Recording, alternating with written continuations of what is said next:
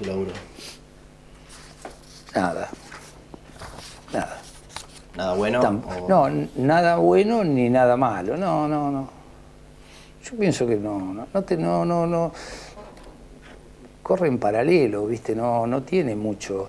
Lo que pasa es que de repente pasa una- un tema tan tan notorio como fue Cromañón y más vale que el Estado tiene que, que salir a decir, bueno, a partir de ahora todo un informe de bombero, acá no, puede- no, no- no nos, vuelve, no nos puede volver ahí. Vos lo entendés, ¿viste? ¿La bardeaban mucho antes de Cromañón?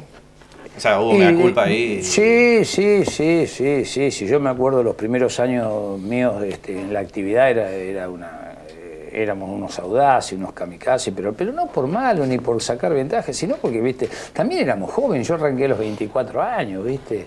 Sí, el nivel de inconsciencia es mayor. Una inconsciencia. Bueno, mi hijo arrancó a los 24, 25. Lo que pasa que tuvo al padre que le- con el freno lo, lo tuvo siempre con el freno, con el freno, porque si capaz que mi hijo, que es un pibe muy serio, muy trabajador, si yo no le hubiese puesto freno, capaz que también se desbandaba.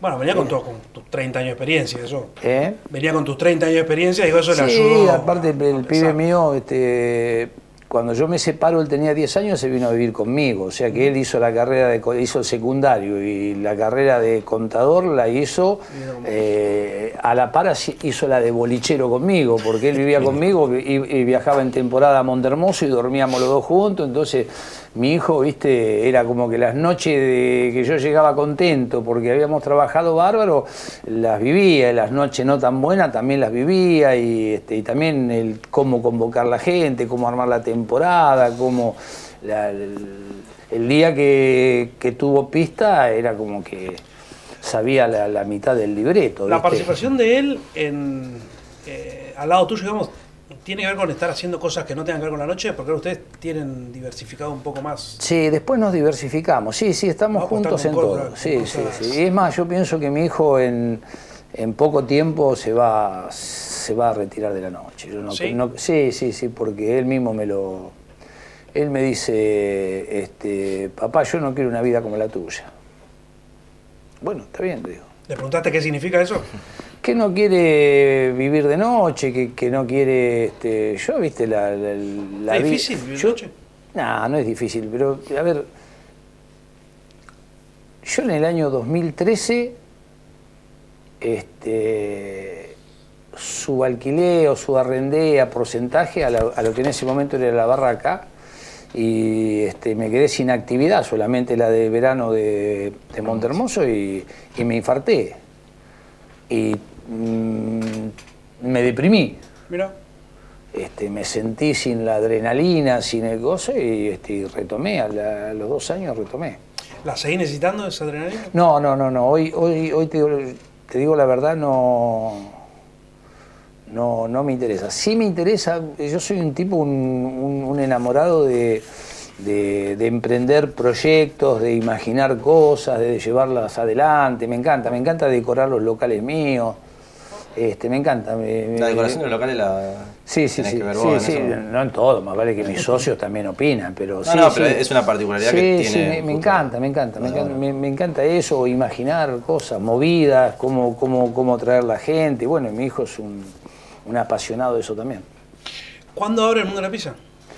Si Dios quiere, ¿Faltan tenemos que estar abriendo, tenemos que estar abriendo los primeros días de julio. Estamos, ya estamos probando, estamos probando la. ¿Probando la- pizzas? la- sí, sí, sí. Si logramos que la pizza salga para, para todo el salón, ¿no? Y el delivery. Lo buena que nos están saliendo en los ensayos para 7, 8, 10, 12, 15 personas, como estamos haciendo noche por medio, yo pienso que tenemos que estar muy bien. Lo que pasa que no es lo mismo comer una pizza ahí al lado del horno que, Claro. que te la lleven a la mesa media fría, viste, la mozzarella por ahí ya no es lo mismo, y más un delivery.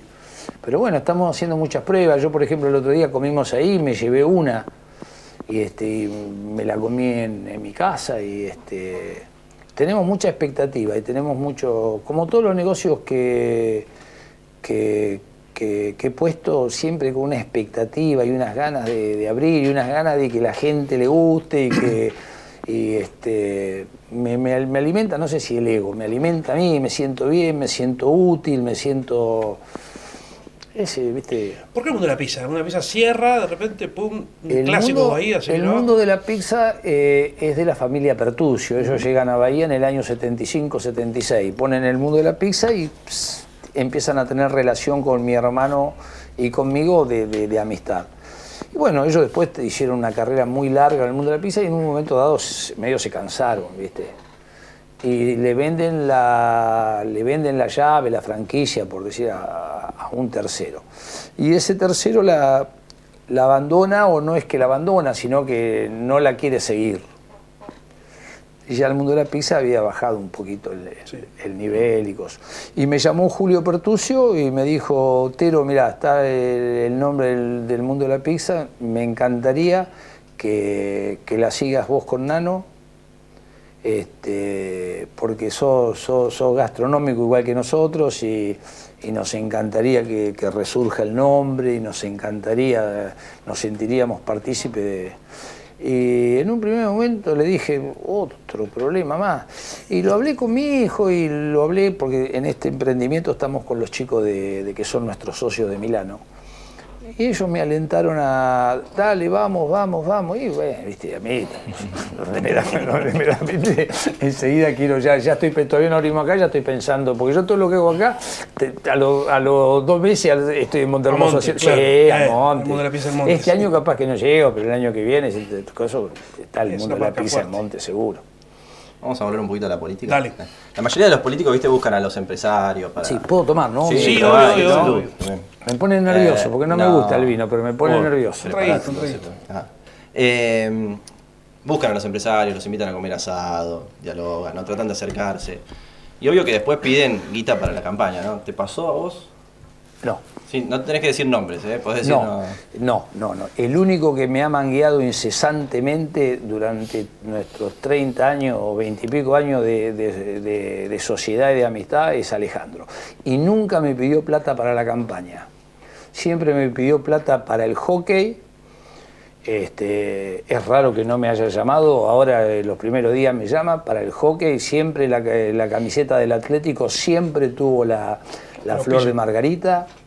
Este, y en realidad la pongo la plata con gusto porque sé el- la función social que, que cumple el hockey en Montermoso. Tiene un montón de pibas este, que tienen actividad, tienen, aparte tienen, han logrado una mística con el hockey terrible, de las cuales abanderadas son las dos hijas de Alejandro. Y, De hecho, vienen a este, jugar de, las, de, de distintos lugares, se van a Viramonte. Sí, sí, hay- sí, sí, hay muchas hay chicas de. Bahía, han, han logrado cosas con el hockey que no lo logró ningún... eh, mi- me ha pasado de que mi hija jugaba en Esportiva, este, en las divisiones menores, y yo la iba, jugaba el, el Atlético con Esportiva, y yo la iba a ver a mi hija este, a Esportiva, y después a la tarde jugaba el Atlético con Esportiva en, en, este, en primera división, y yo me iba a verlo con, con Alejandro, porque...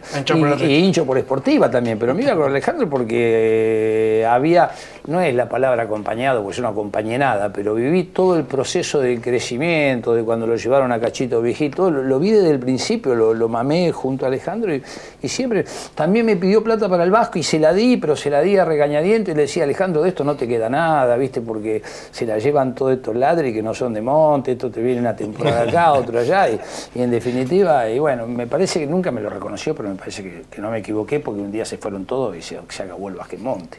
En cambio, el hockey, la- las, pibas, las pibas salen de, de- de abajo de, los Sí, médanos, ¿viste? sí, viste, y ya ahí vi que estaban festejando otro campeonato, Carola, estaba la, la más chica de Alejandro, y me parece bárbaro. Me encanta. No, no pusiste plata para campaña a nadie, pero eh, vos No. no sentís que los políticos te busquen para acercar, para ser amigo- amigos, No, tener no, a, mí me, a mí no. me da la impresión de que los políticos, medio medio, más que buscarnos, si nos pueden ver en la vereda de enfrente, nos ven. Porque, ¿Por qué? ¿Te parece Porque eso? nosotros, eh, a ver, eh, mira, te, te la voy a resumir. Yo este, no tengo colesterol, no, no tengo nada, me infarté dos veces. Si me infarté dos veces, ¿por qué? Es porque la tensión que me provoca la noche, la- la- las vivencias de la noche, los miedos de la noche, este, me provocan un, un estado de, de estrés, de, de inseguridad, de que vos sabés que puede ser la mejor noche del mundo, pero una piba eh, que, no almo, que no cenó. Este, tomó de más o tomó en una previa, porque en los boliches no se emborracha nadie, porque no, a los precios que se vende la bebida, porque es caro, pero viste, las previas vienen, vienen con tres cuartos tanque lleno, tenemos que estar ahí en la puerta y hay muchos que están medio borrachines y vos no te das cuenta. Y las pibas, viste, que no comen porque no quieren que la cintura, que la que se toman en la previa, se bajan una de, de Fernet o lo que sea y llegan ahí y a veces hasta sin tomar nada, con el calor, con todo, se te, caen ahí y vos... Sí, bueno, bárbaro, llamás a la, empresa de, emergencia médica, todo, pero mientras tanto tenés una angustia que es terrible, ¿viste? No, no, no, la hemos vivido, cosas que pasan. ¿Qué es lo peor que viste en esos términos, así, algo? Uh, se le cayó un parlante a una chica. Un parlante que estaba suelto, no que estaba coso. Con, oh. Yo estaba en la oficina y cayó Nano y me dijo, papá, papá, pues se le caían las lágrimas. Y fui, para cuando llegamos ya la chica estaba mejor, justo dio de que de que la piba un fenómeno, el novio otro fenómeno, lo conocían a Nano, es más, tenemos una amistad de que vamos a comer asado, todo, pero y mirá si te parece, la mamá de Torquín vino la mamá y nos agradecía de que habíamos ido al hospital con ellos y que... Sí, pero podría haber matado, digamos, tranquilamente. Se podría haber matado. Un día en Facha, en el Rossini, un sábado a la tarde, se descolgó una, una pantalla de... En esa época no existían las pantallas de LED, era un cañón que era así de grande, una pantalla... Se cayó la pantalla, ¡pum! pegó. Si llegaba a pasar eh, tres horas después, y muy probablemente se caía, y vos me decís que no estaba asegurado, sí, estaba recontra súper asegurado. ¿Y por qué se cayó? Y yo qué sé por qué se cayó.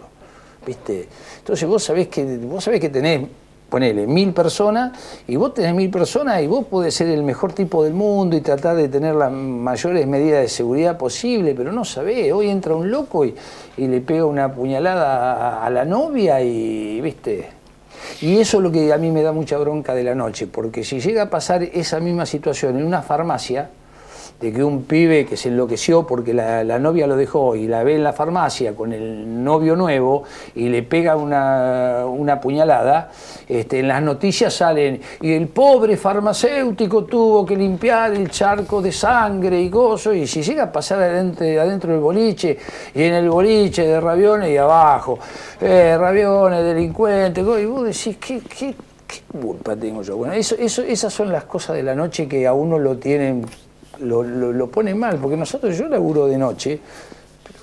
¿Y por qué te parece que hay tanta duda sobre los empresarios de la noche? Porque, porque es viejísimo, poner crónica o poner este cosa y vas, a ver que todas las noticias, donde eso son, eh, son cosas que, llaman a, Es noticia.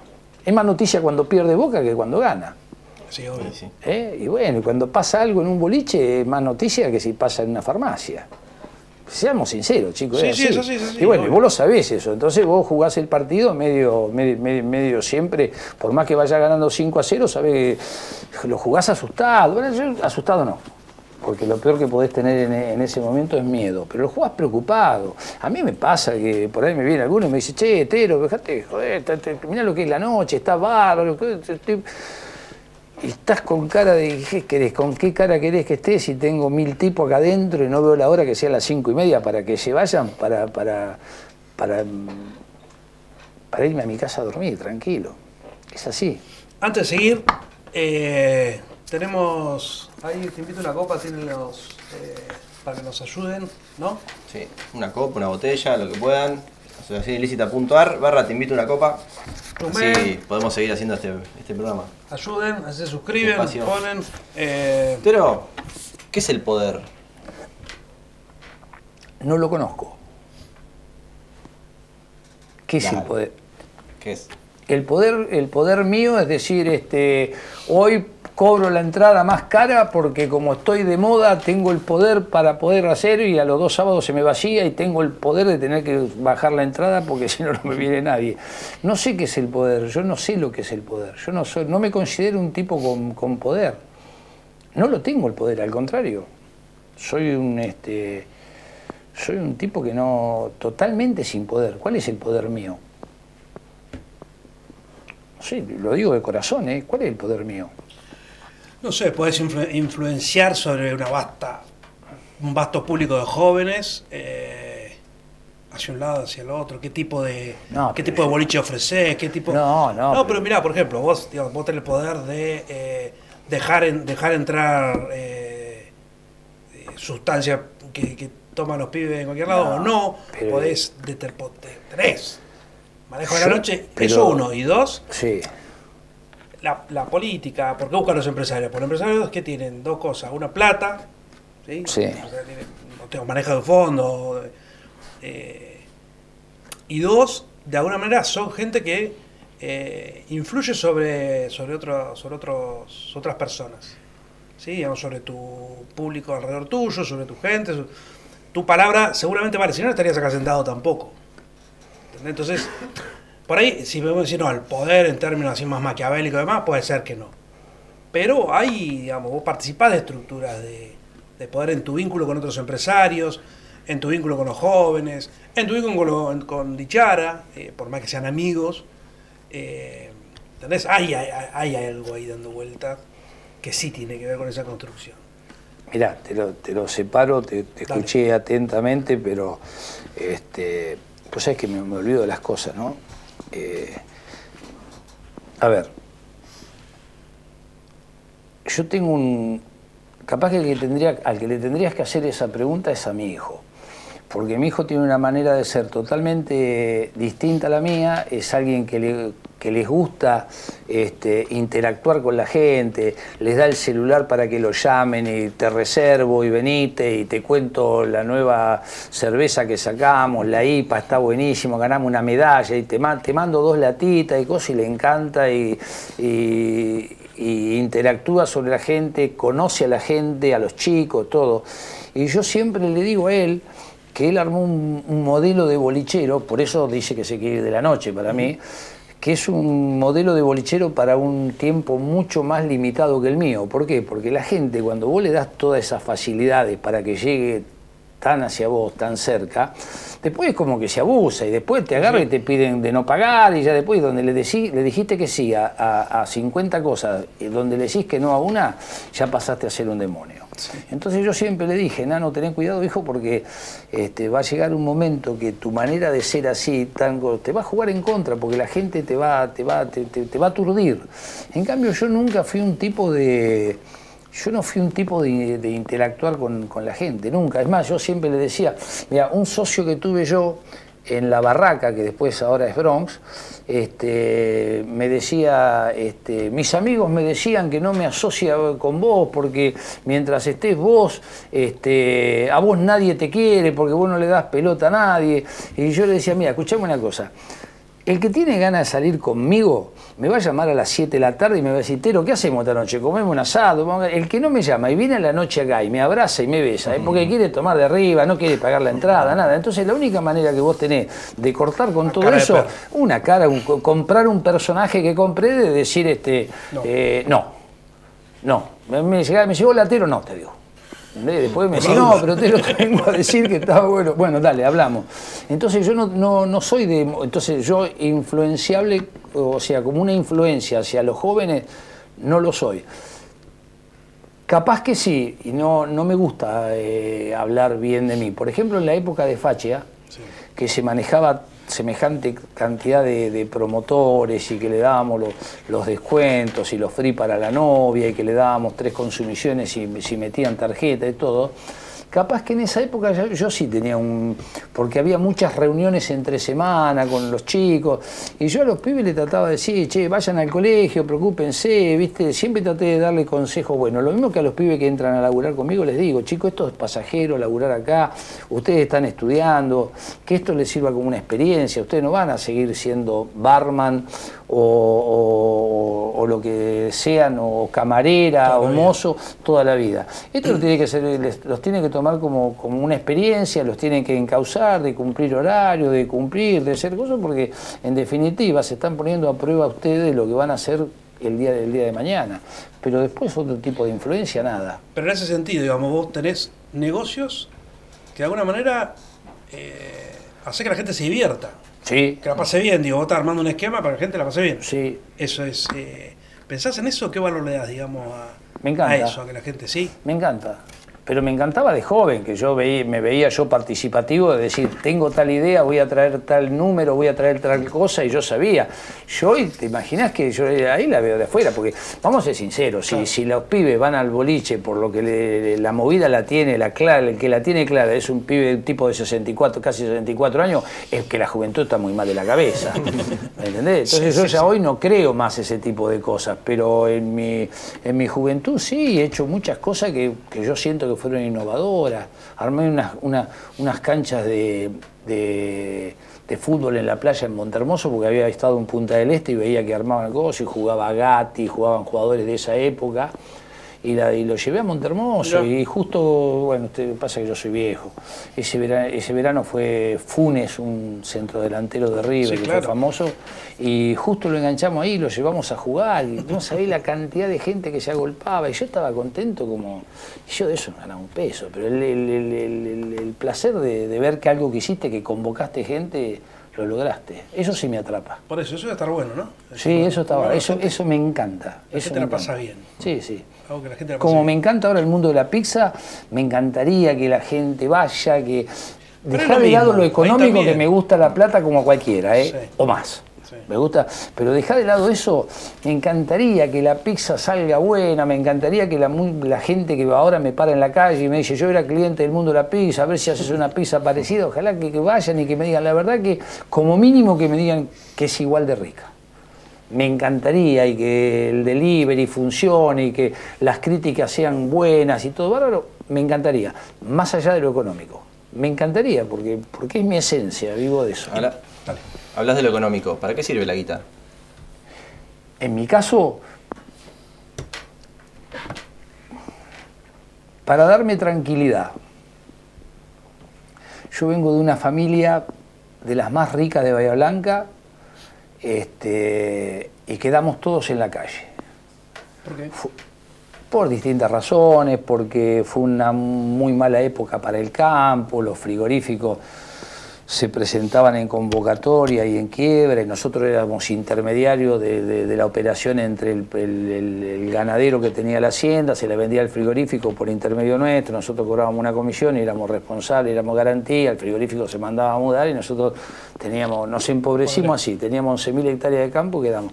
Y después otras cosas más que pasaron, que realmente no tengo ganas de hablarla, no, no, no, no, no, había, no había mucha comunión familiar entre mi padre, los pensamientos de mi padre, pensamientos familiares y este y bueno, y me, me independicé en el 93, 94, me independicé este, con una mano atrás y otra adelante y con nano recién nacido.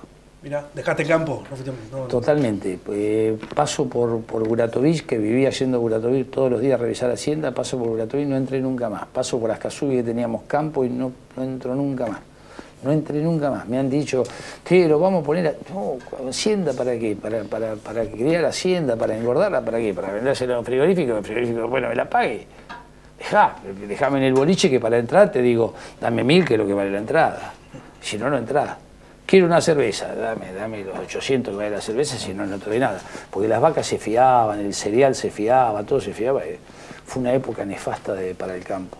Y le tomé tanta, tanta aprehensión que que dije nunca más. ¿Y esa, esa intranquilidad que te da? Bueno, esa intranquilidad de haber quedado en la calle, de, yo qué sé, me tengo que remontar a algo que, si lo llego a decir acá con los que vean el programa, si nosotros teníamos avión propio, íbamos a, los campos, teníamos pistas de aterrizaje, íbamos eh, a los campos en avión.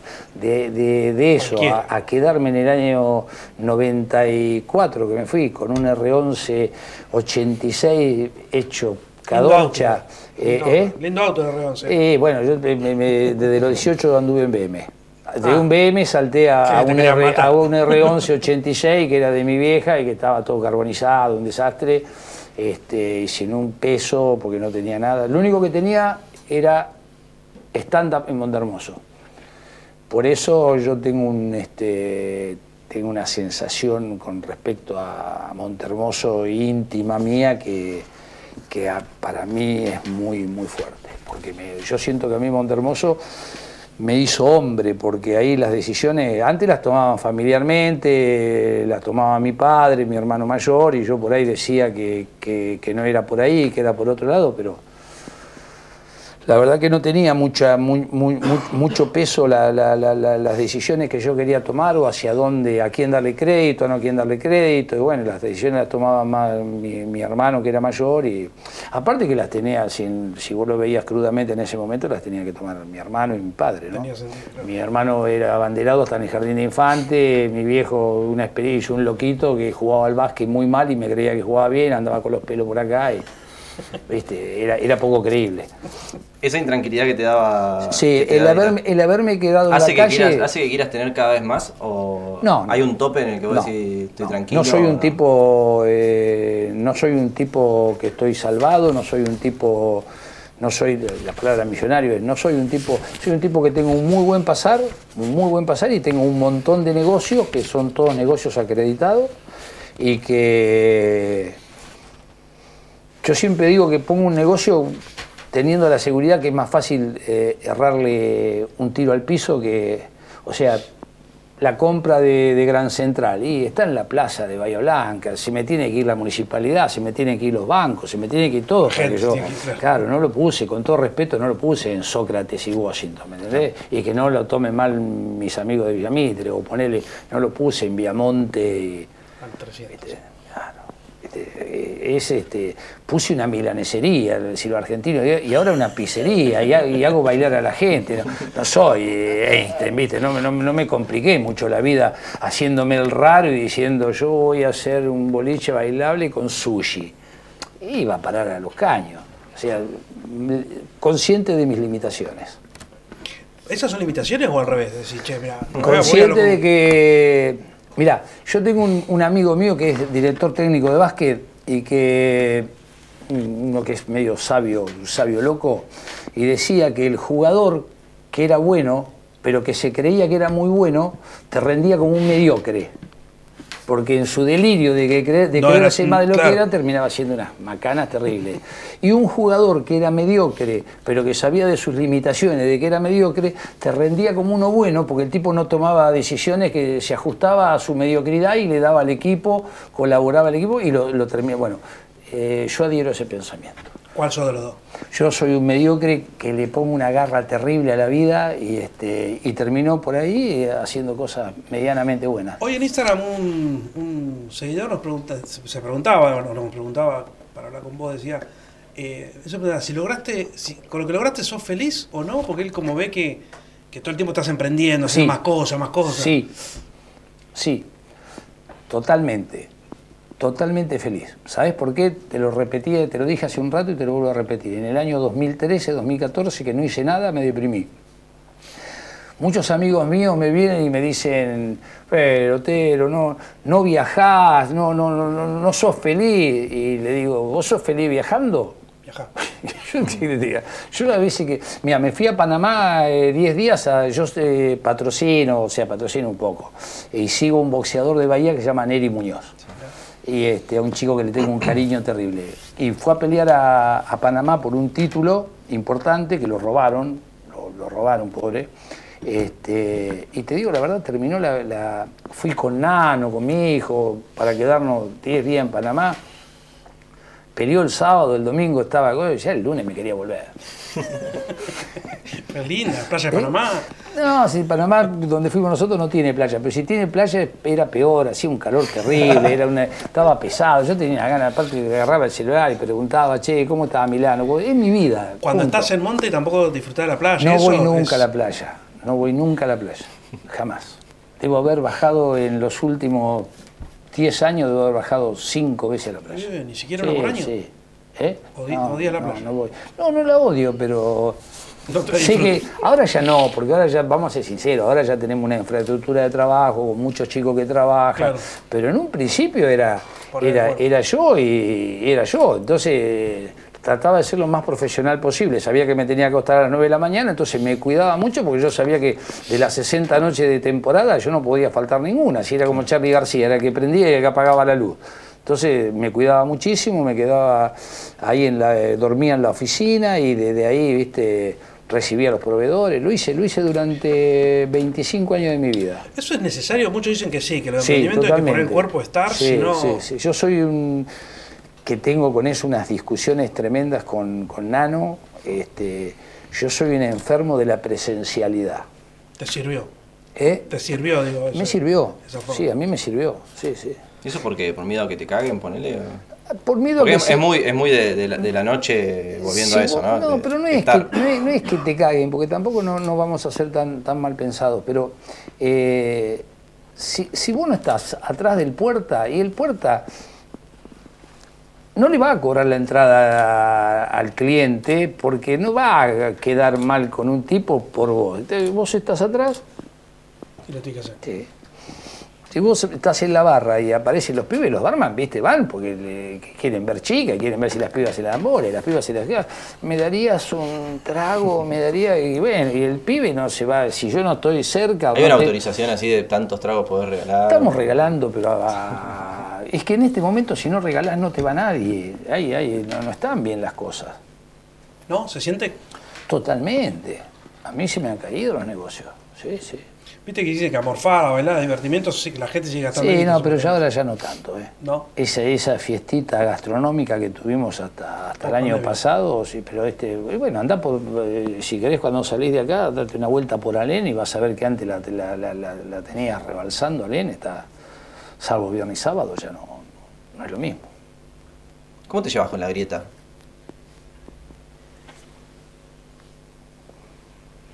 Yo qué sé. ¿Hay grieta en la noche? Yo te digo la verdad, yo no puedo hablar porque soy tremendo panqueque, ¿me entendés? Entonces, como soy tremendo panqueque, no puedo hablar. Porque, a ver, yo mañana eh, veo una cosa que, que hace el Estado, el oficialismo, y me enveneno porque, porque me perjudica a mí. Entonces, viste, cargo, taca, taca, taca, viste, y me doy una manija terrible. Y después veo lo que hacen lo que, lo que están en la vereda de enfrente y que me perjudica a mí, o que no me gusta a mí, o que veo cosas, y taca, taca, taca, taca contra el otro. Entonces, yo no. no, no Pero no. todo lo pensás desde el beneficio o no No me gusta el Estado. Lo único que tengo bien en claro es que no me gusta el Estado. ¿Por qué? Porque no me gusta el Estado. Me parece que el Estado tiene que cumplir un rol. Este, ¿Viste cuando vos decís el poder? Y bueno, el Estado de repente toma demasiado poder y, este, y me parece que muchas veces es, es ingrato y desagradecido con el, con el privado, que en definitiva es contribuyente. Entonces muchas veces me- no me gusta.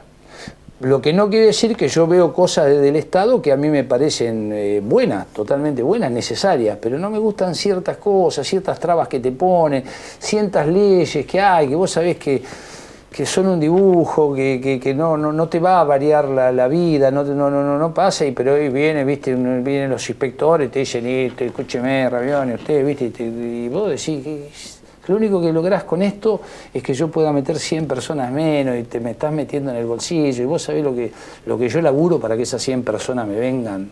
Vos sabés todo el aparato que yo muevo atrás de... Pero vos de- pensás que no tiene que ver con, con una necesidad de seguridad, digamos, de... Y se ha, se ha inventado. El, el tema de después de Cromañón, las cosas que se hicieron están bien. Lo que pasa es que después medio medio se hizo un negocio, ¿viste? Se hizo un negocio, sí, te hacen cambiar todos los años renovación de bomberos y tenés que presentar planos de acá y planos de allá y planos de otro. Y los planos son lo mismo, porque, eh, a ver, Bron no se corrió, no está ahora donde en Chocolate, no, no, no es, ¿viste? Ni está en la esquina donde era tuba, que está ahí. Entonces tenés que hacer reválida de bombero y tenés que cosas y viene y firma un ingeniero que le calienta un cuerno y co- y pone, entonces el ingeniero, hay que pasarlo en el, en el coso de, de- de- en el colegio. colegio de cosas y va al colegio y pones plata y todo.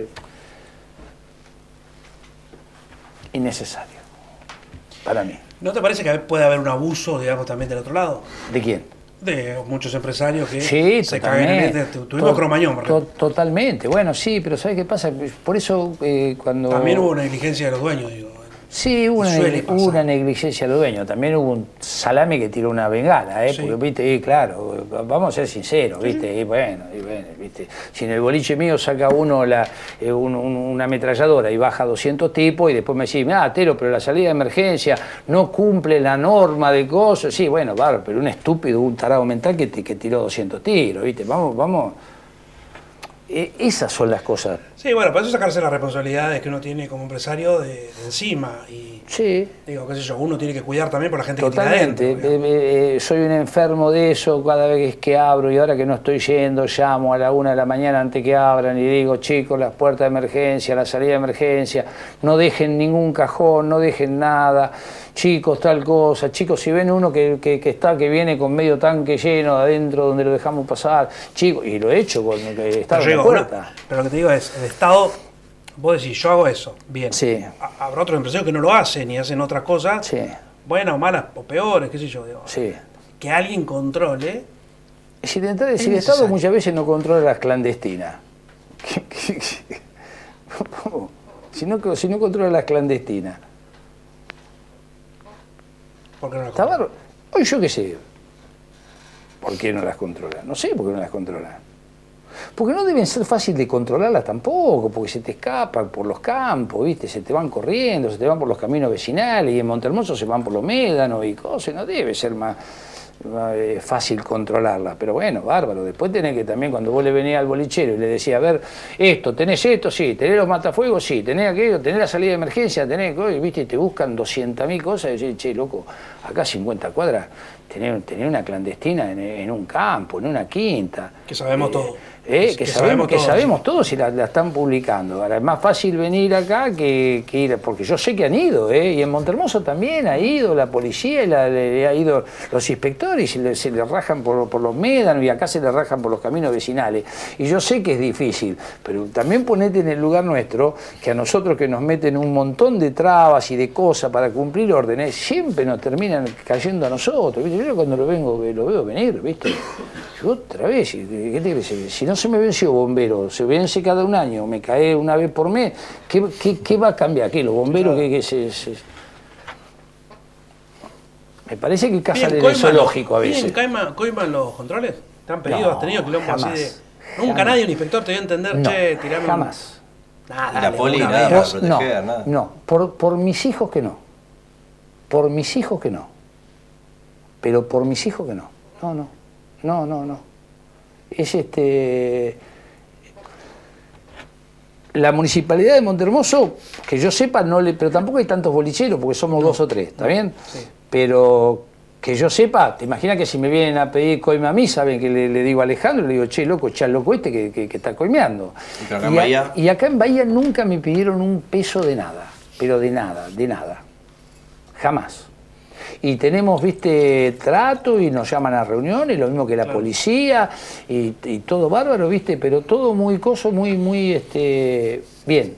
En 40 años Bien. nunca. No, o sea, no, no, no. No, bueno, eh, uno eh, que eh, pre- que haya prescrito, y capaz. he tenido algún, algún, Claro. algún zarpado que, que me ha venido. y me 10 ha- años para ha- atrás es prescripción. Así Claro. que, pues, En 10 años los delitos prescriben, eh, eh, para- sí, he tenido algún zarpado, ¿viste? Pero, pero muy gozo, hace en el año 93, me acuerdo. Y me acuerdo del tipo. que- ¿Por qué te Nada, me, había agarrado de punto, me caía toda la noche un personaje. Dije, ah, un día que me calenté, lo saqué, me hizo calentar y lo saqué mal. Punto. Pero no, no, no, no. No, no, pero aparte que no, no, no, no funciona. Por eso hay muchos mitos y hay muchas Claro. cosas que no son reales, ¿me ¿Y entendés? pasa esto de, de, che, te controlan más a vos o a A mí me Chocolate o controla al otro? muchísimo y en Montermoso me controlan más que a nadie y lo he tenido a Marco Fernández, el intendente, en la escalera de Montermoso diciéndome que lo conozco a Marco Fernández, debe hacer treinta y pico de años gritándome de abajo, no me estás dejando dormir, te crees que sos el dueño del balneario, baja la música que te voy a clausurar, sí Marco, te bajo la música y yo viste veo de abajo y veo que, y lo voy al DJ y lo quiero matar, porque, porque viste, son sordos los DJ, viste, ándale, ándale, Ah, se, sienten, se sienten seguros, simplemente, viste, se creen que, viste, están todos, no puede hablar nadie, viste. Y tenía razón Marco Fernández, ¿viste? No, no, no, pero a mí me hacen cumplir todo. Yo cierro a la hora que hay que cerrar, eh, trato de no, de, de no traer problemas. Nunca traté de traer problemas. ¿Verdad, eh? No, no miento, ¿eh? Te creemos, te creemos. Muchos empresarios viven del Estado. Creo que te he visto alguna vez hablar de eso. Te, te he leído la diferencia entre empresarios y emprendedor, que te gusta hacer. Yo a mí me gusta ser emprendedor, no me Claro. gusta ser empresario. No tengo oficina, no tengo nada, no tengo contacto y no tengo nada. Y una cosa que siempre la destaco, ¿no? Yo soy socio de Alejandro hace 30 años y amigo. Nunca jamás me dijo, en 30 años, te lo juro por Dios, nunca me dijo, che, Etero, ¿por qué no participás de esto? Y, este, y armar una sociedad ilícita. Nunca, jamás. Por mis dos hijos y por las hijas de él. Nunca, jamás. Jamás de los jamás. Por mis hijos. Nunca. Pero nunca, lo juro por mis hijos. ¿eh? ¿Otros tampoco? ¿Que no sean Alejandro? No, no, no, nadie, nadie. Acá en Bahía menos. Bueno, acá se habló de que te habían ofrecido el mercado municipal y todo bueno, eso. lo aclaré en Se eh, va a quedar con el te- Pero el municipal. yo, viste, lo único que les No pido es es negocio, que, es medio caro. ¿Eh? que No es negocio, me parece, pero... Pero yo no ¿Qué quería. hubo ahí? ¿Algo no? Nunca supe qué hubo, pero de un día para el otro salió de que, de- de que me estaban ofreciendo el mercado a mí, que ya tenían todo arreglado conmigo en el mercado, y yo, escúchame, yo bastante tengo con... ¿Se puede decir alguna mala palabra? Sí, acá, Sí, todo, bueno, los quilombos que tengo, me voy a meter en un mercado que me- está todo, eh, se llueve todo, son como cuatro pisos, ¿qué voy a hacer yo con todo eso ahí adentro? ¿Qué hago?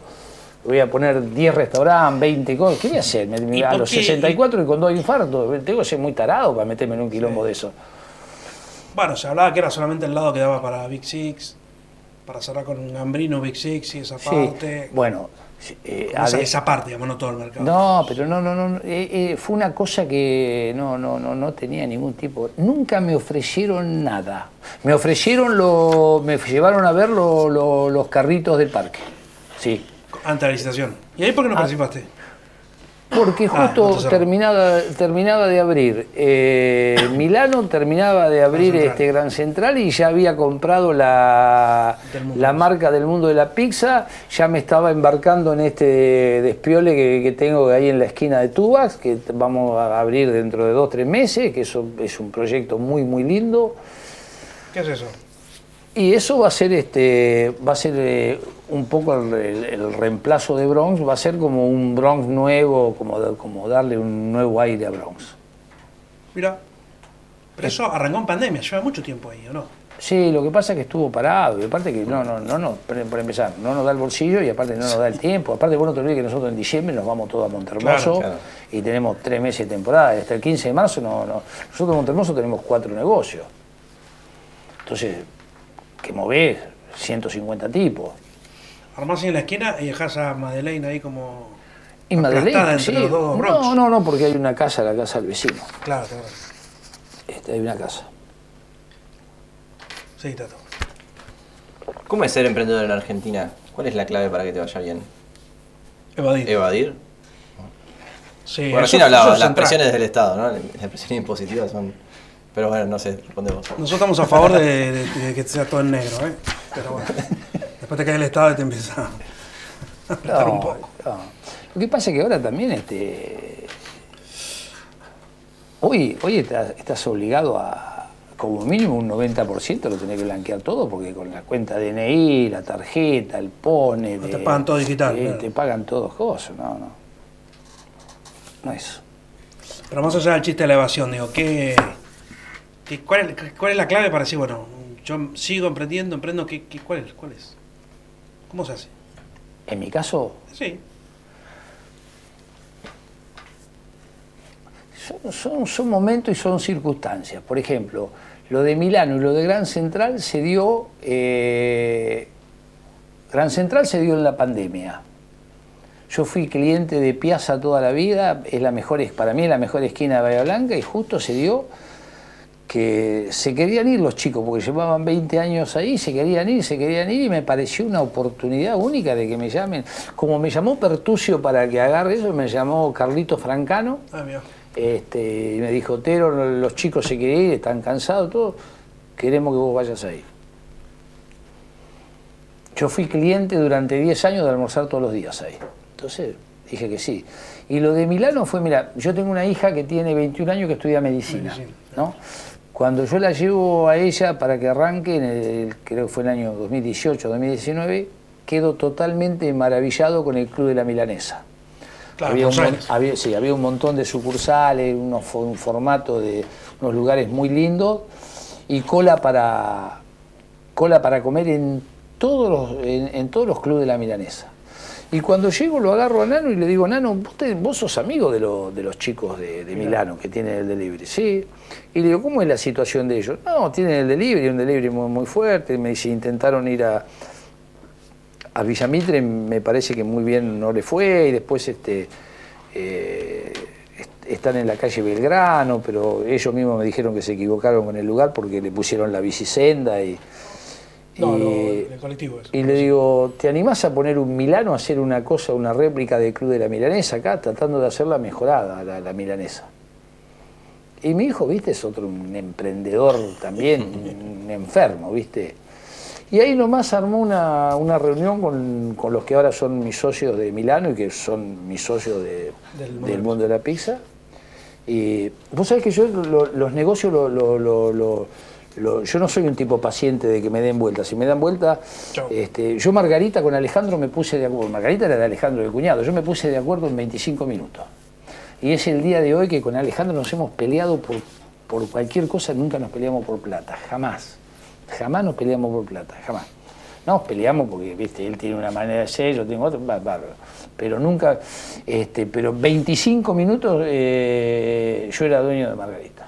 Con los chicos de la barraca, entré a la barraca igual, lo agarré a Iñaki Irasusta y cosa y le dije, chicos, usted tiene un patio de comida acá totalmente desperdiciado, me gustaría entrar a la sociedad, yo armo la parte del boliche, porque yo tenía la parte del bar y cosa, y a los 25 minutos estaba cerrado eh, el negocio. Todo eso en 25 Lo- minutos. En 25 minutos, porque no tengo paciencia. Mira, yo ahora no, pero yo de pibe, de pibe era, era, era terrible jugando al ajedrez, pero era terrible.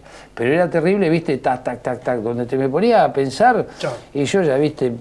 Te aburría. Ya, ves que me aburría, me ganaba cualquiera. Ahora sí, tac, tac, tac, tac, porque no tengo paciencia, no soy un tipo con paciencia.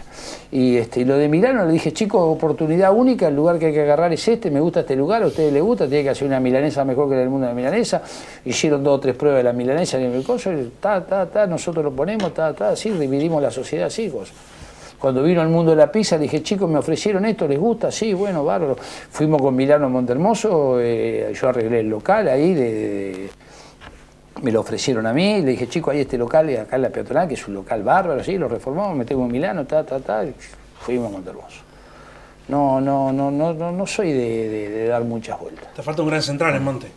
No, Gran Central no, porque eh, Gran Central, eh, una cafetería en Monte, la gente a la hora del café está en la playa. Claro. Yo le tiro tiro al piso para no errarle. ¿Eh? ¿Cómo controlas el tema de las drogas hoy en día? Bueno, tema drogas. Yo siempre dije que nunca había visto la droga en mi vida. Bueno, en, el último, en los últimos años apareció la droga. No la veías antes. No, no. Lo que pasa es que ahora apareció un tipo de droga que es totalmente es incontrolable, que es la pastilla. ¿Me entendés? Pues yo no le puedo estar revisando los bolsillos a, a mil tipos. ¿Me entendés? Sí, sí, la Entonces probás es, así este, y aparte el tipo, antes que, no, yo ponía seguridad en, lo- en los baños, ponía policía privada en los baños, todo, ahora el tipo está en el medio de la pista, se tac, se clava como si fuese No una, una, yo soy antiguo, una de refe. Te clavas una de refe, viste, y esa vez se clavó una, se clavó una pepa y empezó a alucinar. Viste, eh, lo que yo te lo cuento así, te lo cuento como si fuese una estupidez que no me importa. No, eh, yo los infartos que tengo los tengo eh, de, lo que he sufrido en la noche, de, los miedos. Repito, miedos no. Este, de, la intranquilidad, de, la angustia, de angustiarme mucho, de, de- pasarla mal. Yo la he pasado mal, muchas noches la he pasado mal. ¿Qué hiciste cuando a- alguno de tus de seguridad en alguno de los 40 años que, que llevas de, de empresario te dijo agarramos a este que estaba vendiendo droga? Porque alguna vez te haber pasado. Un boleo en el tuje que cruzaba el arroyo, parecía en Urquiza. Mirá, cuando nosotros abrimos Bronx, eh, Bronx es el suceso más grande que yo tuve en los 40 años y con nueve boliches, porque los primeros dos años llenábamos de lunes a lunes, era una cosa, yo nunca, parecía que estábamos en Ibiza en temporada, ¿no? Y yo veía que los lunes, los martes, arrancábamos con una gente que llenaba, estaba hasta la una de la mañana y después empezaba a caer otra gente y los otros iban a dormir. Y me empecé a dar cuenta que los que venían a los lunes, los martes, los miércoles de la noche, me daba cuenta que eso al otro día no trabajaban. Entonces empecé a ir a, lo- a lo- a los baños y por ahí me encontraba uno con una bolsita, todo, entonces lo agarraba de la orejita, ¿viste? me lo llevaba hasta la puerta, todo, todo. Y un día me agarra Nano y me dice, papá, te, te- nos van a balear la, la persiana si vos tenés... eh". Bueno, y ahí entonces hablo con un, con un policía amigo, con Pablo Prada. ¿Lo conocen a Pablo Prada? Bueno, que lo estimo mucho, un chico que para mí es muy serio, le digo, mira, Pablo, me está pasando esto y, tengo miedo. Y me recomendó a, a un policía, a un comisario, que ahora es el comisario que está en Montermoso, que es este Fernando Vera, que hemos hecho una amistad porque ese tipo, no de primera, me agarró y me dijo, Tero, nunca más te metas a sacar a nadie de coso porque un día te vas a... Y me dijo, te lo voy a limpiar el lugar, te lo voy a limpiar. Y de a poco fuimos perdiendo cosas. Justo ahí abrí una pizzería que era, una pizzería, una, una cervecería que era muy, bohemia, muy, muy de arte, muy de coso, y en dos meses debo haber perdido ese trasnoche, pero lo gané en tranquilidad porque se fueron toda la, a la a la otra cervecería. Y lo limpiamos. No te estoy diciendo que no hay droga, ¿eh? porque no, no, No, no, es que sí, en algunos casos es es imagen- inmanejable. Pero me limpió. Es el día de hoy, mira, el domingo fui a comer un asado, al- me invitó a comer un asado a la casa, es el día de hoy que se lo agradezco. Yo le dije, yo te pido dos cosas. Una te pido el tema ese y el otro, que por favor que me lo cuide el nano. Por favor a la noche, cuando el nano se va a dormir, que me lo cuide el nano. ¿Por qué tenés miedo? Porque el pibe mío, viste, tenía un montón de posibilidades sin, sin haber entrado a la noche y entró un poco a la noche, no sé si presionado, pero un poco, este, viste, una relación muy fuerte, mi hijo vivió toda la vida conmigo y medio como que, viste, le di, él me dijo, ¿qué hago, papá? ¿Voy con vos o me voy a trabajar a Techín? Él de- había hecho una pasantía, lo habían elegido entre no sé cuánto para ir a trabajar y yo le dije, bueno, hijo, hacé lo que vos quieras. Pero si, si te quedás con papá, ¿viste? Y si no me quedo con papá, y bueno, yo te banco seis meses más, te doy un abrazo y que te, te banque meses. Pablo Roca, el, el dueño de Techín, tiene que, que te banque él, ¿viste? Yo te banco seis meses más y después nos damos un beso de padre e hijo y me dedico a la más chica. ¿No te pasó nunca, vinculado, volviendo a la, droga más, más de narco, digo, alguien que haya querido arreglar para vender drogas en el boliche, ese tipo de cosas? Mira, me pasó con un personaje. Cuando, cuando yo era chico, cuando tenía, era adolescente, la firma consignataria cargaba en una cuenta corriente en la Shell de, de Darragueira que el dueño era Pisani. Y ahí tenían un tipo que lavaba los autos y que yo la noche, como yo, a mí me gustó la noche siempre. ¿viste? No tenía bandera de llegada. Yo giraba y giraba. Se iban todos a dormir y yo seguía dando vueltas los lunes, los martes, los miércoles, ¿viste? muy, muy vago. Entonces los, los lunes, los martes así, me iba a tomar este, unos mates A la estación. a la, a la estación de servicio. Había un tipo que lavaba cosas y, viste, el tipo, yo tendría 19, 20 y el tipo tendría 25, 26. Y era gauchito, nos reíamos, todo. Y un día me cayó después, este, de mucho tiempo, me cayó un día a la puerta de, de Facha y me dijo que me dijo que había estado preso, que se había cagado a tiro con, los- con los- con los gitanos, todo, y que, que le deje meter dos tipos ahí, que después... Lo saqué, pero lo saqué mal. Aparte en esa época ¿Y eso porque pensá, qué sé yo, te, te- detesto la droga, no me, no me preguntes más, la detesto. No le- sabes- pero ¿sabés por qué la ¿Por qué la detesto? Claro. Porque la detesto, porque conozco porque, eh, a ver, es guita, por- es guita fácil para alguien. ¿Para quién? Si te traen el, el negocio pero, redondo. pero yo no, pero escuchame una cosa, yo tengo, cumplo 64, ¿Vos, te- vos, vos creés que yo me voy a ensuciar en algo de eso? Aparte que la detesto, tengo amigos míos que, que, que- que tienen la cabeza quemada por eso, tengo, pero la detesto de lo más profundo, lo odio. Pero la, la- la odio, la, la, aborrezco. ¿Viste? Yo sé que hoy, lamentablemente, la gran mayoría de los pibes, ¿viste? Los fines de semana van a, las- a la- a las fiestas electrónicas y se claman una pastilla, todo, ¿viste? Está bien, está todo bárbaro. Pero yo la detesto. Y yo que me, me voy a ensuciar a esta altura, ¿qué, qué puedo ganar yo? Tengo todo para perder y nada para ganar. No, no. Viste que se habla mucho que hay como dos bahías, ¿no? Una bahía del centro y una bahía de la periferia. como. Sí. ¿Hay dos noches también? ¿O no? Ponele. ¿Y qué tal la otra Esta- noche?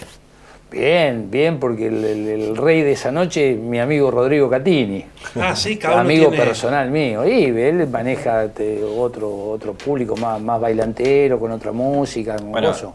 Rodrigo tiene a Osvaldo que no, que no se retira nunca también. Eh, Osvaldo, O sea, me- es- Está más viejo que yo, Osvaldo. Sí, no, está bien, pero es otro que no, es otro que no. No, no, que y sale de bueno, la Osvaldo noche. es otro que si se tiene que quedar en la casa se deprime. Claro. Este, y ellos, bueno, ellos manejan gran parte de, de- de- de esa noche. ¿Es más complicada la otra noche? ¿O nunca te metiste por, No, por- por- no. por qué? Yo muchas veces, bueno, ahora no, pero muchas veces antes teníamos una peña con, con Rodrigo y con unos amigos y unas amigas, y todos los domingos comíamos asado y después íbamos, cuando ellos tenían nativo ahí enfrente, arriba de Olimpo, y los domingos íbamos. Y no sé si era complicado o no. Rodrigo la maneja bárbaro porque, porque lo quiere todo el mundo. ¿Entendés? Rodrigo eh, dice, estos son los de la barra brava de comercial, estos son los de la barra brava de huracán, bien son la- todo. Y lo hace ve- llevarse bien ahí y a lo- todos. No, y los besan y lo abrazan, es el pibe más bueno que conocí en mi vida, es, un- es un- una belleza de persona. ¿Te jode que te critiquen? Que hablen mal de vos, que alguien diga algo. Sí. Sí. ¿Por qué?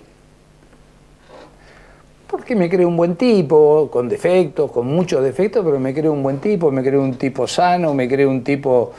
eh, el que dice que nunca mintió en su vida es un mentiroso, pero este, sufro de sincericidio muchas veces y muchas veces me tengo que callar la boca y, y porque es, es mucho mejor callarse y no decir lo que uno piensa y este para no traer problemas y este y me molesta entonces por ahí me hago el que no me molesta ¿me entendés? me hago el que, el que me resbala pero no no me resbala me molesta Te jode, y ahora con las redes, viste que complicado, las redes son... las redes por ahí dicen cada estupidez ¿viste? hay algunos que te alaban y que ni, sabes por qué te dicen por qué te alaban tanto Hoy Y en las redes acá cuando anunciamos que venía había mucha gente que decía que, que fuiste su jefe, que laburaron con vos. Muchos Que cual- pibes y cualquiera ¿no? que hace temporada en monte en algún momento tuvo de jefe, dicen. no es que han trabajado conmigo han repartido tarjetas Claro, exactamente. No, no me traigas una relación laboral, por favor. No hay te ni una, pido, no hay ni una. ¿Eh? No, Ni siquiera no, una. reparten tarjetas y a la noche eh, toman gratis. Es, este, Escuchame, Uh, nos top secret. dejaron un sobre sí. top secret. ¿Qué Dice dices? alguien... Mira, misterioso, misterioso este top secret. No sabemos si es pregunta o es una afirmación. Sí. Nos dijo que fuiste uno de los primeros en la inclusión del colectivo LGTB en Bahía Blanca. ¿Qué GTV? LGTB, el colectivo de la diversidad. ¿Que he sido uno de los qué? De los, de los pioneros, uno de los primeros de bancar la inclusión. Digo, a- a- a- Mi- Mira, yo no he hecho ninguna eh, fiesta de LGTB, ¿no? LGTB, sí. Pero me parece No, bárbaro. ¿Quién lo dirá? No sé, pero me parece bárbaro. Capaz te están jodiendo. Y capaz. Puede ser algún turro o alguna turra. Pero este, pero me parece bárbaro. Acá nosotros hablamos siempre de que falta una planificación en Bahía, a ver cómo crece Bahía y, y no que crezca así sin que nadie la, la planifique. ¿Vos cómo ves a Bahía? ¿En cuanto a qué? En A cuanto todo. a la ciudad, ¿te parece una buena ciudad? ¿Te parece que hay alguien pensándola? ¿O, Sí. o sí. todo pasa porque pasa No, no, no, pienso que hay tipos que pasan, que, que hacen que pasen cosas. ¿Sí? ¿Te parece? Sí, lo del Parque de Mayo me parece, me está sacando gente como loco. ¿Por qué? Porque me está sacando gente, porque está de, de- está de Bueno, moda y por porque lo- los locales que fueron ahí También. son buenos locales, ¿viste? Con, con- con nombres acreditados, Coffee Store, Casamonte, y me- más vale, me están sacando gente, pero me parece brillante lo, de, lo, de, lo del Parque de Mayo, me parece brillante. ¿Te hubiera gustado estar ahí entonces? Me lo ofrecieron, pero yo ya no quería No más problemas, no claro. era el momento. Y te digo la verdad, estaba medio cansado de que se me involucre. En ese momento había unos memes que decía, ¿cuántos muertos hubo hoy con la pandemia? Eh, 200. ¿Y Bron cómo está? No, Bron está bárbaro, ¿viste? Y el me, la cara de Guy, la cara mía al lado, ¿viste? Y yo decía, basta, yo me llego a meter en... en- ¿Por qué en- pasa eso si vos no tenés ningún tipo de vínculo político y demás? Porque yo qué sé, ¿por qué?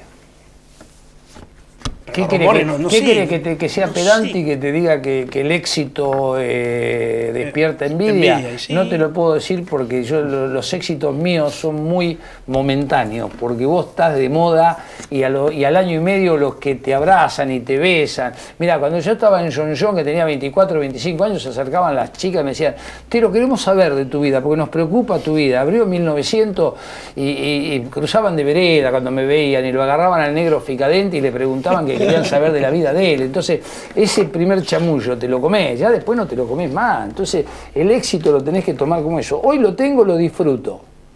Lo disfruto, lo ahorro, porque sé que en algún momento se termina.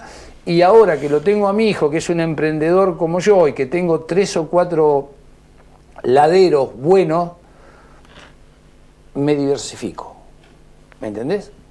Pero antes yo no podía, porque a ver, yo era socio, fui negro, socio de Negro Chiro. Negro Chiro estaba preocupado por su hotel.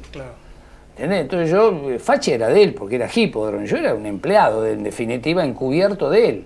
Entonces yo me llevaba mi porcentaje y él se llevaba de él, pero él nunca me dijo, Tero, vamos a gastar esta plata que generamos. Entonces yo me llevaba la mía, entonces yo crecía al 50%. En la barraca yo arranqué siendo el dueño del 33%. Y mis socios tenían que mantener sus casas, su familia, se sembraban cebolla, entonces yo agarraba un pedazo. Yo cuando llego a, Margarita, Alejandro vivía de otra cosa, no, le interesaba ser bolichero y tener 10 boliches más, y a Pablo, el cuñado, que es mi otro socio, tampoco.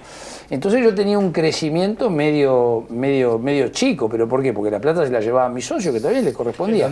Con la llegada de Nano, que era todo, entraba toda la misma bolsa, y bueno, por eso te digo, yo no soy un tipo millonario, no soy un tipo rico, pero ¿por qué? Porque la que he ganado la he invertido en nuevos negocios.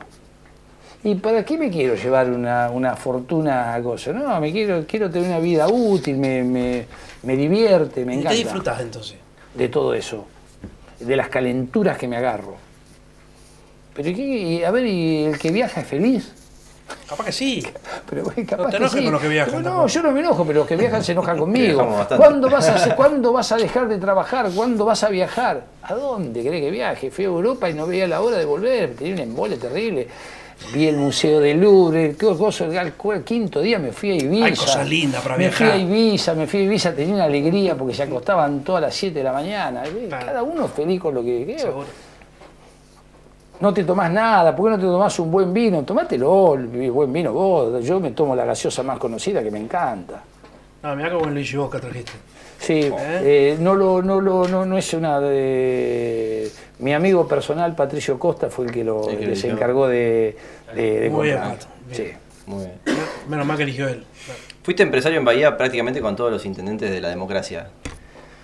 sí. Si te tuviéramos que pedir como ciudadano o empresario, como quieras vos. Sí que los ordenes de, del mejor al peor o del. como quieras. Te voy a decir que no. ¿Del peor al más peor o del mejor al a, mejor? a Lope, a Lope déjalo afuera, pobre, porque quedó ahí. Bueno, justo fue el de Cromañón. Sí, fue el de Cromañón y te diría, pero no fue López, fue el que, el que estaba ahí de secretario de gobierno que dijo, no hay clausura. Que no, no, no, no, eh, me parece que era. Ah, no vamos a clausurar, dijo y al otro día hizo cese de actividades, nos tuvo 30 días cerrado diciendo no, porque los medios se agolpaban ahí. No me gustó esa actitud. Buenos. Qué difícil. Todos por igual. Nah, nah. Si querés te miento. ¿Qué querés que te diga? ¿Y malos? Todos por igual. no sé, capaz que no. No, no, no. Capaz que tiene uno ahí. No, todo todo coso. El peor intendente que tuve yo, Alejandro Dichara. Sí, sí. Me tenía, pero recontra carpiendo. ¿Por qué? ¿Por ser amigos? Porque él no, no coso, no, no, no, no, no se iba a exponer a que las cosas eran para favor del socio. Escuchame, Dichara nos dijo que había un tal hippie. Uh. Que era un borrachín de Montermoso en la época de stand-up y que tenés un montón de anécdotas para contar.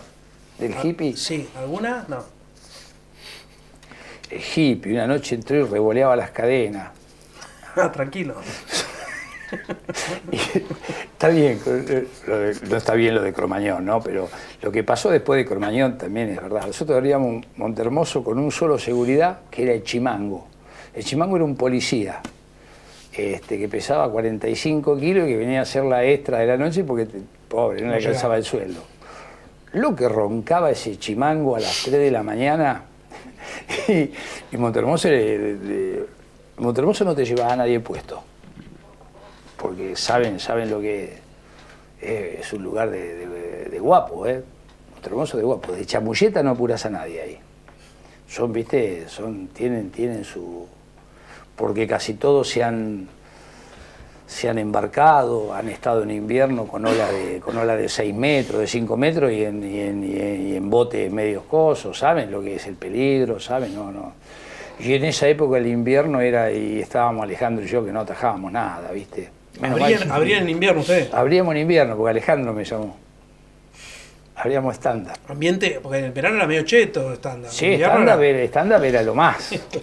este, y en invierno era Montermoso, y Montermoso es cheto también, ¿por qué no? No, no, no, es en invierno, decís que- No me discrimines. Decís que- Este, Decís que Montermoso. no, pero bueno, yo qué sé. Eran era, bravos. era bravo, viste, eran bravos, los chicos eran bravos, viste, eran. Este, y se armaban una, se armaban unas gomas terribles. Y había un personaje, el hippie, que, que era bravo, viste.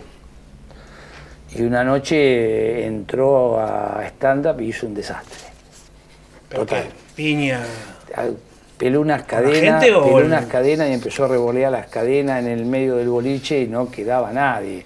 Y lo llamamos al chimango que estaba, durmiendo y el chimango cuando lo vio al hippie lo, Sale corriendo. como- dejó clavada la alpargata en, la- Voló. en el, en el marco de la puerta de la disparada que pegó. Y quedamos ahí. ¿Y usted no- contra el hippie? no- ustedes no, yo corrí con con el chimango. Ah, claro, está bien, como corresponde. y Villara, Villara venía corriendo atrás mío. Este, y apareció Andrés Fernández, que es otro de los hermanos del intendente, este, y lo convenció el hippie que se tenía que ir. Si no lo convencía, es el día de hoy que todavía está revoleando las cadenas, se servía whisky, agarraba la botella de whisky y se las tiraba a, los- a los barman.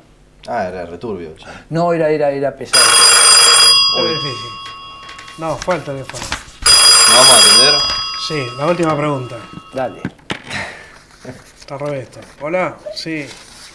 Escuchame una cosa, acá te el círculo rojo. El círculo rojo quiere saber algo. Dicen que tenés mucho negocio con Alejandro Dichara. ¿Mucho qué? Negocio con Dichara. ¿Sos el testaferro de Dichara? No, no, no. tengo Margarita y tengo la propiedad de enfrente de Margarita. Todos los negocios que tengo con Dichara figura como socio con los porcentajes que tiene.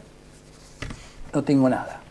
Es que Alejandro no debe tener negocio él, él vive para la política. Un fanático de la política. Un enfermo. Es como más- yo soy un enfermo de la noche. ¿Es más fácil tener de socio a Nano Ravione o a Langa Dichara?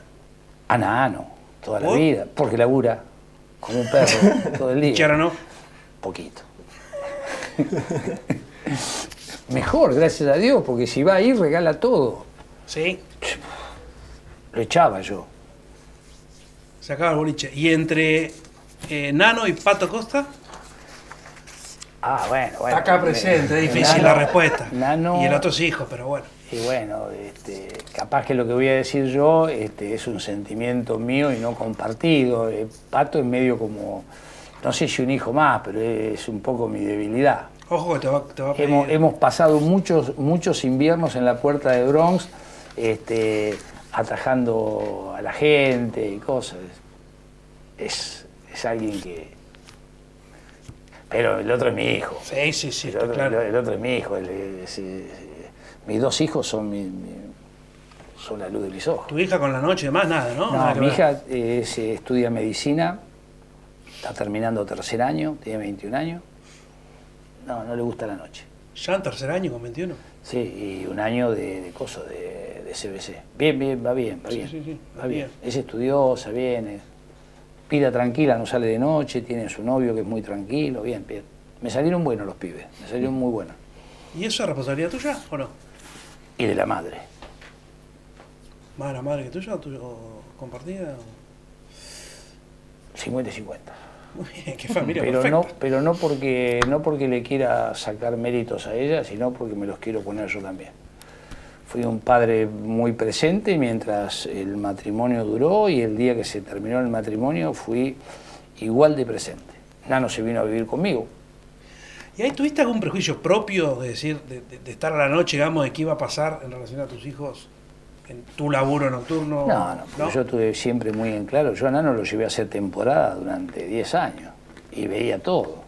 No, no. Medio explotación laboral eso, me parece. No, no, venía de vacaciones, no Ah, venía a ah. trabajar. Tenía 11, 12 años cuando yo me separé, 10 años. Venía a los 12, a los 13, la viví toda, cuando empezó a salir, cuando iba a crucero que quedaba la vuelta, y me llamaban para decirme que, que, que lo le querían pegar, todo. la viví. Pero fui padre muy, muy presente. Por eso hoy tengo una, una muy buena relación con, con mi ex señora, que se preocupó muchísimo por sus hijos también. Antes Bueno, de cerrar. dale, sí. ¿La mejor anécdota que recuerdes de tu laburo? Onda, algo que contás en los asados fijo. Mira, no sé si es la mejor, pero es la que todos me piden que cuente, que es la de la noche que, que cayeron este, Fito Pais y Charlie García. Sí. ¿A dónde cayeron? Nos pidieron que la cuentes completa esa. No sé qué quiere decir eso, pero que no la cuentes Y censurada. fue, a ver, pues, ¿cuál- ¿cuánto tiempo? dos versiones, una ¿Cuánto- Claro. cortada, Sí, digamos. hay una cortada. Bueno, eh, ¿cuándo prescribe, me dijiste las cosas? Después 10 de años. 10 años. años. Este Charlie hace Te la- rato. Te la cuento desde que arranca hasta el final. Un viernes de la barraca, nosotros los viernes no abríamos como boliche, sino que era formato bar, iba el grupo universitario y bueno, el día que no iba el grupo universitario traíamos otras bandas y la verdad que se sentía, no se trabajaba bien. Y un viernes que venía muy, muy mal y que los viernes trabajaba muchísimo chocolate, que para mí que trabaje bien chocolate era un dolor incesante porque me pasaban los autos, me pasaban los autos para, para el fondo. y volvía cuando yo te estaba yendo, viste, con, la- con dos pesos en el bolsillo, y yo, viste, venía con, iba a Juncadela a buscarle la, la cosa, este, la recaudación. Y había terminado de tocar el grupo Way. Y, este, y yo estaba muy malhumorado, en ese momento fumaba, estaba malhumorado mal, viste, había sido una noche fea. Y justo ese, ese día tocaban en el Club Liniers Fito Páez y Charlie García Mirá, ¿cacha fútbol eso no? en la cancha de fútbol, que esperaban como 14.000 personas y bueno, no, no, no, fue, Tan bueno. no fue tan bueno. Y, este, y no lo digo peyorativamente porque el tipo que los trajo se la arriesgó toda Sí, sí. y viste. Bueno, y yo estaba en la vereda de enfrente, en la villicenda, fumándome un malboro y, viste, puteando, viste, porque la noche había sido un desastre, y me cae una combi blanca, viste, toda. Y se baja un flaco de traje, que capaz ustedes no se acuerdan, que en ese momento era el representante de Charlie García, con un traje a rayas, con una solapa así, una cara demacrado, cara larga, viste, poco pelo y largo. Y, este, y en ese momento, eh, Fito Páez y Charlie García eran eh, figuras excluyentes. Fito porque me parece que había sacado dos o tres temas que eran hit, y Charlie García porque estaba haciendo todas las cagadas juntas. Claro, Justo fue en la época que se tiró del, del noveno, noveno piso, piso. bueno, y cayó en la pileta y en un baño, no sé qué hizo. Y la semana anterior a eso, ustedes, ustedes son más jóvenes que yo, no se van a acordar, Charlie se había enamorado de una piba que iba a un colegio religioso. Y la piba le dio pelota y después se dio cuenta que, que no. Charlie. Y le pegó un voleo. Y Charlie iba a la puerta del colegio y lloraba agarrado de las rejas. Y iba con el. Iba totalmente, ¿viste? Sí, a, daba las 10, vuelta. a las 10 de la mañana. Y iba el flaco este, que era el representante, el del traje, que la- lo vi 10 veces por televisión y en la barraca y siempre estuvo con el mismo traje. Y con una polera, ¿viste? Y tenía una cara de. Estaba todo demacrado, la cara larga, ¿viste? Y se baja el flaco y me dice. El dueño. Y yo estaba con un humor pésimo. Le digo, me cruzo y le digo, soy yo el dueño. Y me dice, mirá, dice, Fito y Charlie se quedaron remanija y tienen ganas de tocar. Y yo tenía en el bolsillo, a plata de hoy, 5 mil pesos de la recaudación, ¿viste? Yo no podía- Entonces, con, mal. con ese sincericidio que le digo, mira, si quieren bajar a tocar, que bajen y que toquen, le digo, no te pago un peso. No, no, quieren flaco, quieren tocar, quieren cosas. Bueno, bajalo, necesito un baterista. Entonces lo agarro al baterista del grupo Güey, que era un flaco, y le digo, ¿querés tocar con Fito y con Charlie? Ah, dice, me estás cargando. Dale, boludo, ¿te animás? Sí, sí, sí, bueno. Había quedado la batería, ¿no?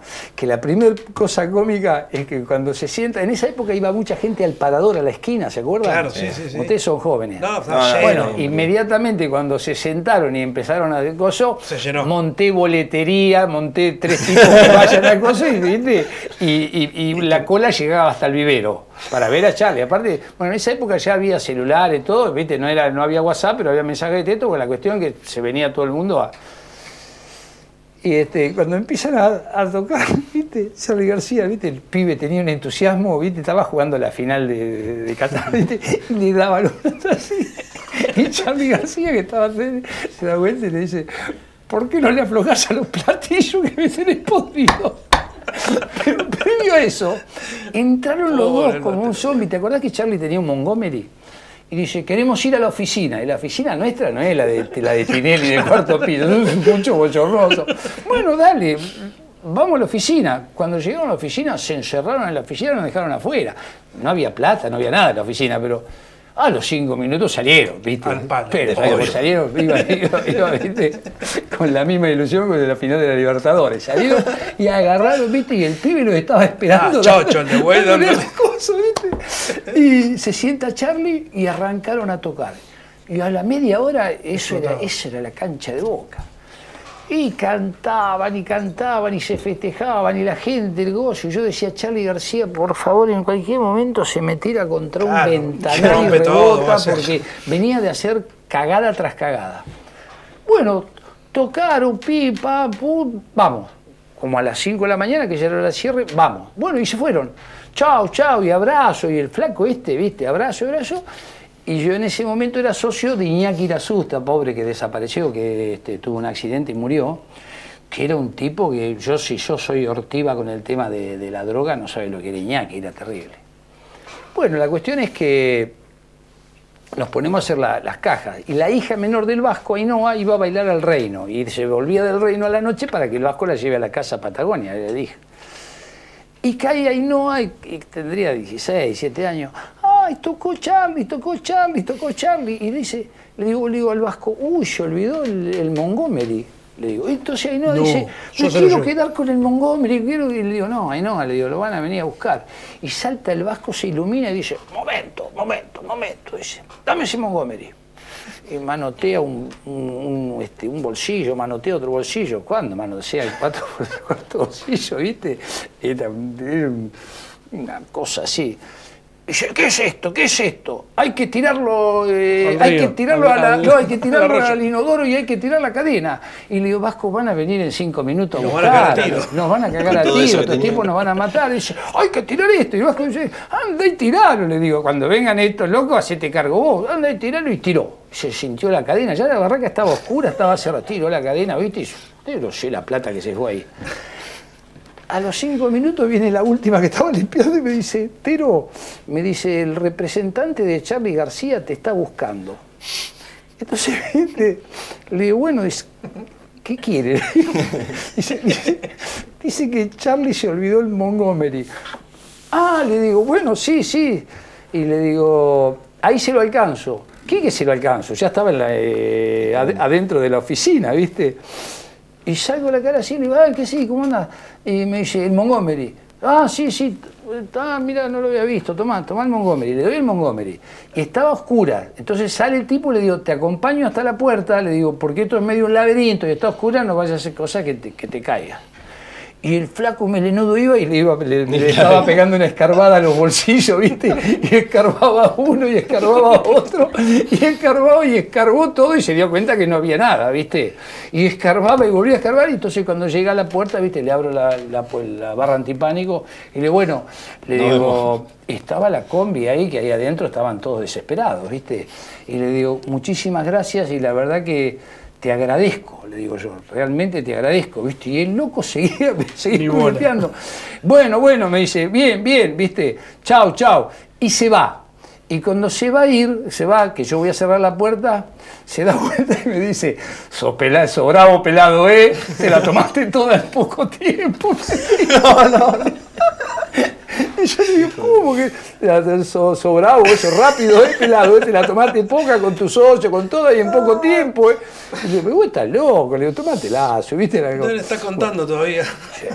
Un pelado en eso, que eso, eso, eso fue. le- ¿Sabés el- la adrenalina del momento? Bueno, esa Tremendo. esa Sí, la- sí. me la piden que la cuente en todos lados, para aparte porque es verdad.